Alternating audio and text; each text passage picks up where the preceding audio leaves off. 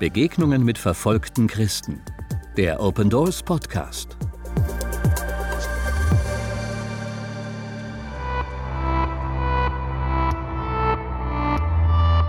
Die Situation in Afghanistan hat sich mit dem Abzug der internationalen Truppen aus Afghanistan verschlechtert.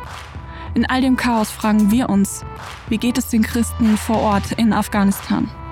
Ich bin Linda, Webredakteurin von Open Doors Deutschland und ich darf heute mit Jan sprechen, dem Kommunikationsleiter von Open Doors Asien, der einen sehr guten Überblick über die Lage hat. Hallo Jan.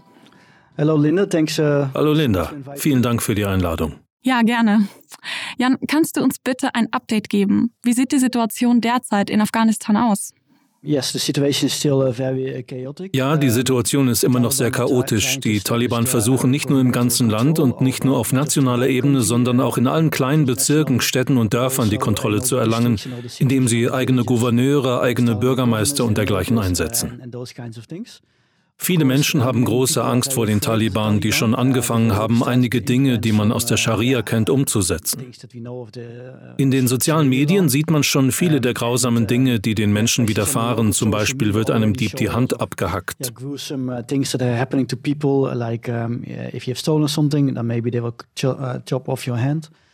Und diese Bilder kursieren bereits in den sozialen Medien in Afghanistan. Ich rate davon ab, sich das anzuschauen. Um, so I don't recommend that people will look at those things. Um, also uh, Wir wissen auch, dass die Taliban von Tür zu Tür gegangen sind und in einigen Gebieten tun sie das anscheinend immer noch. Sie wollen herausfinden, wer in dem Haus wohnt, wer dort ist. Uh, Wohnen dort junge Frauen, die wir später vielleicht mitnehmen können? Gibt es junge Männer oder Teenager, die wir vielleicht für unsere Armee gebrauchen können? Oder Leute, die dem Islam nicht treu sind, zum Beispiel Homosexuelle oder Christen? For example, homosexuals or maybe any Christians.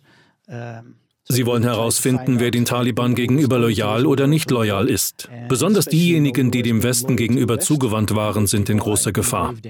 Und auch wenn unsere Brüder und Schwestern nichts mit den westlichen Armeen zu tun hatten, stehen sie nur wegen ihres Glaubens, den sie geheim halten, in Gefahr, mit dem Westen und US-Amerikanern in Verbindung gebracht zu werden. Oh Mann. Kannst du bitte kurz zusammenfassen, wer die Taliban denn genau sind und was ihr Ziel ist? Mm, ja, das ist eine sehr gute Frage. Die Taliban wurden vor etwa 30 Jahren gegründet. Taliban bedeutet Schüler. Sie nennen sich selbst Schüler des Islam und sie halten sich für sehr gute Schüler des Korans und der Hadithe, der islamischen Gesetze.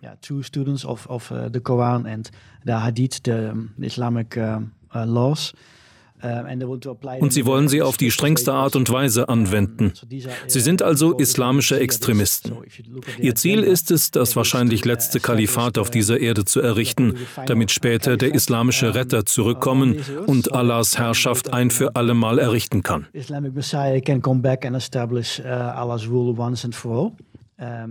Aber gleichzeitig sind sie und waren schon immer offensichtlich Terroristen. Sie kamen in den 90er Jahren an die Macht, nachdem die Sowjetunion abgezogen war. Sie übernahmen damals die Macht über den größten Teil Afghanistans, bis sie 2001 Osama bin Laden Zuflucht gewährten. Damals beschlossen die USA, in Afghanistan einzumarschieren, auch als Reaktion auf den 11. September. Die Taliban wurden schnell gestürzt, aber den USA ist es nie gelungen, die Anführer zu fassen. Es ist eher eine Bewegung als eine Organisation. Es war nicht einfach für sie am Leben zu bleiben, aber sie konnten immer neue Rekruten und neue Leute finden, um ihre Armeen zu verstärken. Und deshalb konnten sie diese Zeit überleben. Sie haben diesen Moment seit 20 Jahren geplant. Sie wussten also die ganze Zeit, dass die USA eines Tages abziehen werden und dann müssten sie bereit sein, wieder an die Macht zu gelangen. Okay, und was ist denn eigentlich die Motivation der Taliban, den christlichen Glauben in Afghanistan auszulöschen? Ihre Motivation, die Gemeinde auszulöschen, ist ihre Auffassung vom Islam. Ein Muslim ist für sie dann ein guter Muslim, wenn er die islamischen Praktiken und Gesetze so streng wie möglich befolgt. Aber wenn du Christ bist und besonders wenn du einen muslimischen Hintergrund hast, heißt das, dass du von der höchsten und reinsten Religion zu einer niederen Art gewechselt bist. Wenn du also den Islam verlässt, bist du ein Abtrünniger und ein Verräter des Islam und das ist schlecht. Die Strafe für jeden Abtrünnigen ist die Enthauptung. Das ist etwas, das wir vom IS im Irak und in Syrien oft gesehen haben, als sie dort das Sagen hatten.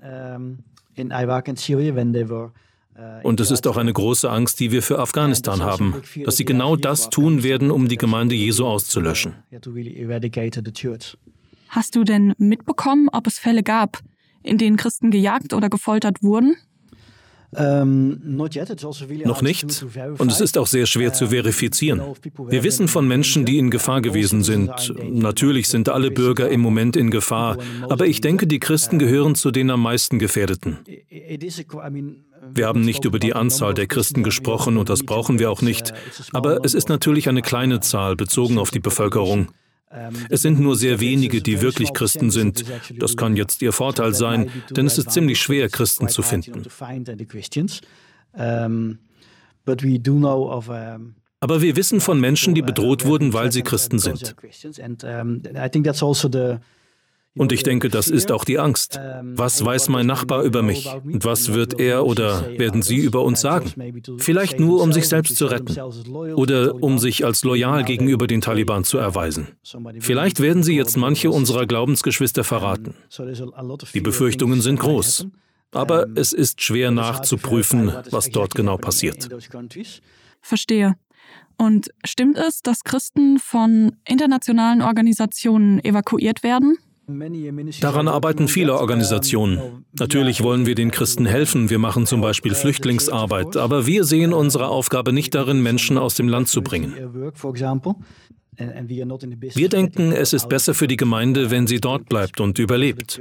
Ich meine, das Leben für Geflüchtete ist sehr hart, vor allem wenn man sich an das Leben in einem neuen Land anpassen will, eine neue Sprache lernen will, neue berufliche Fähigkeiten erlernen will, wird es sehr schwer sein. Aber natürlich muss man zuerst überleben. Das Problem ist, dass Christen alle im Verborgenen leben und viele Leute werden sagen, dass diese Christen vielleicht gar keine Christen sind, sondern nur Asyl in einem westlichen Land suchen. Es ist schwierig, jemanden als echten Christen zu identifizieren, nur weil er es behauptet, wenn man nicht bereits mit ihm in Kontakt steht. Es gibt Organisationen, die versuchen, Christen aus dem Land zu bringen, und ich sage nicht, dass das nicht geschieht. Aber es ist schwierig zu sagen, ob sie echte Christen sind oder nicht. Vor allem, wenn man vorher nicht mit ihnen in Kontakt stand. Mich würde deine Einschätzung interessieren. Gibt es überhaupt eine Zukunft für Christen in Afghanistan? Ja, es gibt eine Zukunft für Christen in Afghanistan. Aber wir müssen die Sache aus einer geistlichen Perspektive betrachten. Wir und auch die Christen vor Ort denken, dass sie durch diese Verfolgung stärker werden. Und das sind nicht nur schöne Worte. Wir wissen aus Erfahrung, dass unter extremen Umständen, wenn Christen sich nur auf Jesus verlassen können, auch der größte Schmerz auftritt. Eine Menge trauriger Dinge passieren, aber auf der anderen Seite sehen wir auch, wie die Kirche wächst und mutiger wird und auch den nichtgläubigen Mitgliedern der Gesellschaft von Jesus erzählt. Wir glauben also, dass die Kirche wachsen wird, aber es wird sehr schwierig sein und es wird auch viele Opfer geben. Und wie kann dann eine Zukunft für Christen aussehen, die aus Afghanistan geflohen sind? Und wie arbeitet Open Doors mit geflüchteten Christen aus Afghanistan? Uh, der Weg über die Grenze in eines der Nachbarländer ist sehr uh, schwierig. Viele der Grenzen sind geschlossen. Manchmal sind nur einige wenige Stellen offen. Einige Abschnitte werden sogar von den Taliban kontrolliert. Dann kann man die Grenze nicht überqueren, zumindest nicht an dieser Ausreisestelle. Uh, Aber wenn man es schafft, nimmt einen die Regierung des Landes auf und bringt einen in ein Flüchtlingslager der UN. Diese Lager befinden sich noch im Aufbau.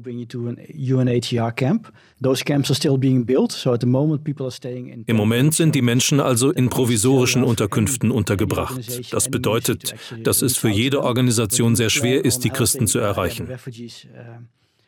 Aber wir planen den Geflüchteten zu helfen, indem wir ihnen die Dinge geben, die sie brauchen, vor allem für ihre Grundbedürfnisse. Wir wollen die Christen ermutigen und das werden wir tun. Mhm. Vielen Dank dir, Jan. Jetzt würde mich noch interessieren, für was wir denn am besten beten, wenn es um verfolgte Christen in Afghanistan geht. Also das ist etwas, worum Sie wirklich bitten. Denn Sie sagen uns Dinge wie, ohne eure Gebete wären wir nicht mehr hier. Andere sagen, betet, dass wir treu bleiben, denn wir sind sicher, dass wir bald Jesus sehen werden. Das ist zwar eine ziemlich pessimistische Sichtweise, aber ich denke, das größte Bedürfnis unserer Geschwister ist einfach das Überleben im Alltag. Betet für Sicherheit, Geborgenheit und besonders für Eltern und Kinder, denn sie sind voller Angst. Betet für die Mädchen. Vielleicht werden sie entführt. Wie sieht ihre Zukunft aus? Sie können nicht mehr zur Schule gehen, vielleicht nicht mehr arbeiten.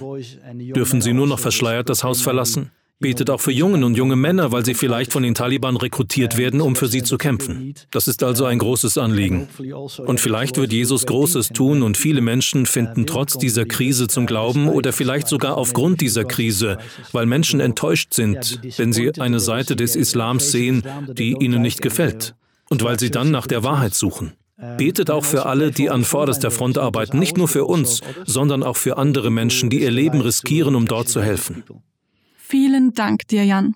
Yeah, you, you're welcome, and thank you so much for everything that you're doing in, uh, in Germany to pray for our brothers and sisters, and uh, it, it means the world to them. Gern. Vielen Dank für alles, was ihr in Deutschland tut, dass ihr für unsere Brüder und Schwestern betet. Das bedeutet ihnen alles.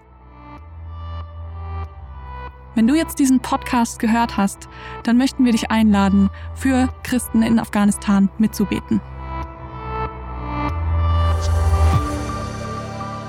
Wollen auch Sie verfolgte Christen unterstützen? Werden Sie Open Doors Gebetspartner und erfahren Sie monatlich durch unser Open Doors Gebetsmagazin mehr über die Situation verfolgter Christen weltweit.